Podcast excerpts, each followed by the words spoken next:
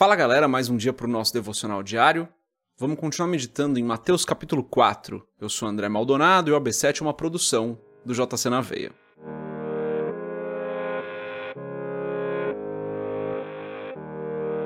Mateus capítulo 4, do verso 18 a 22 diz o seguinte: Andando à beira do mar da Galileia, Jesus viu dois irmãos, Simão, chamado Pedro, e seu irmão André. Eles estavam lançando redes ao mar pois eram pescadores. E disse Jesus: Sigam-me, e eu os farei pescadores de homens. No mesmo instante, eles deixaram as suas redes e o seguiram. Indo adiante, viu outros dois irmãos, Tiago, filho de Zebedeu, e João, seu irmão. Eles estavam num barco com seu pai, Zebedeu, preparando as suas redes. Jesus os chamou e eles, deixando imediatamente o barco e seu pai, o seguiram. Até aqui, até o verso 22, vamos fechar os nossos olhos, curvar nossa cabeça e fazer uma oração. Pai, Tu és bom e santo. Tu és justo e fiel, Tu és o nosso Deus amado. Tu és bom, Tu és verdadeiro. Tu és o grande Deus, o nosso grande Rei. Tu és o nosso Senhor, o nosso Salvador. A Ti, Senhor, nós devemos honra, glória e louvor. Eu te agradeço por mais esse dia, te agradeço pelo teu amor, pelo teu cuidado, pela tua graça. Te agradeço porque o Senhor está conosco e nunca nos abandona. Eu peço em nome de Jesus que o Senhor perdoe os nossos pecados, assim como nós temos perdoado aqueles que nos fazem mal, assim como nós perdoamos aqueles que pecam contra nós. Perdoa-nos, nós dependemos, precisamos da tua misericórdia. Peço em nome de Jesus hoje que o Senhor nos abençoe, nos guarde, nos livre de todo mal, não nos deixe cair em tentação. Esteja conosco em todo o tempo, Senhor, em nome de Jesus, esteja conosco.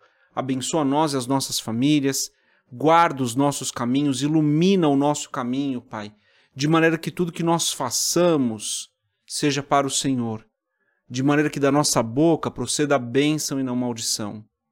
Ajuda-nos hoje, Pai.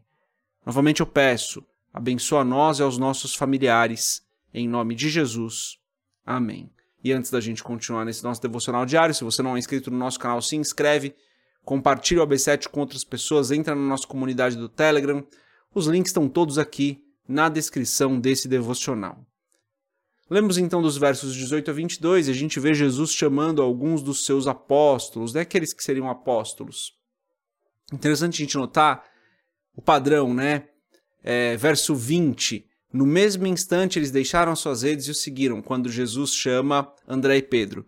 Depois, quando Jesus vai chamar Tiago e João, Verso 22 diz: E eles, deixando imediatamente o barco e seu pai, o seguiram.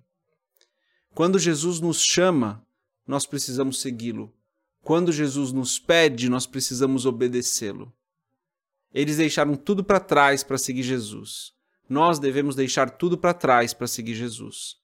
Quando Jesus chama, nós obedecemos. E o que, que significa deixar tudo para trás? Significa a gente deixar para trás tudo aquilo que nos impede de andar com Cristo. E aí vai uma avaliação muito pessoal. Não estou dizendo que a família deles impedia eles de andar com Cristo, tá? Por favor, entenda o que eu estou dizendo. Quando Jesus nos chama, nós precisamos deixar para trás tudo que nos impede de andar com Cristo. Nesse caso específico, eles deixaram inclusive a profissão deles. A gente não precisa deixar a nossa profissão para seguir Jesus. Né? Hoje, uh, as coisas são diferentes, nós não precisamos deixar nossa profissão para seguir Jesus. Mas eles deixaram para trás tudo o que era necessário, tudo que impedia eles de seguir Jesus. Nós devemos fazer a mesma coisa. Não da mesma forma, eu quero deixar isso muito claro para ninguém interpretar mal o que eu estou falando, não da mesma forma, mas com a mesma intenção. Tudo o que nos impede de seguir a Cristo deve ser deixado para trás. E aí, essa é uma avaliação sua e do Espírito Santo. Eu não posso aqui te falar o que é que você deve deixar para trás, mas peço que você medite nisso. Quais são as coisas que você precisa deixar para trás para seguir Jesus? O que, que te impede de seguir Jesus? Muitas vezes é um pecado, muitas vezes é, é um vício que você tem. O que, que te impede de seguir Jesus? Como você deve segui-lo? De novo, não, a gente não pode aplicar literalmente o texto que a gente leu hoje, né? Eles deixaram a família, eles deixaram o emprego, eles deixaram tudo para seguir a Cristo.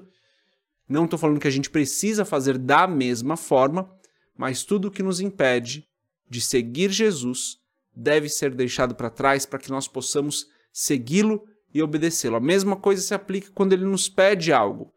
Deixamos tudo para trás e obedecemos aquilo que ele, que ele está nos pedindo.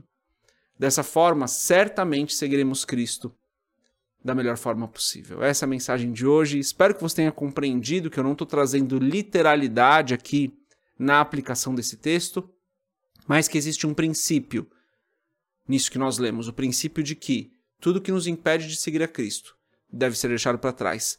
Tudo que fazia parte de uma antiga vida, que não cabe mais na nova vida, deve ser deixado para trás. Essa é a mensagem de hoje. Deus abençoe a sua vida. A gente se vê amanhã se Deus quiser. Paz.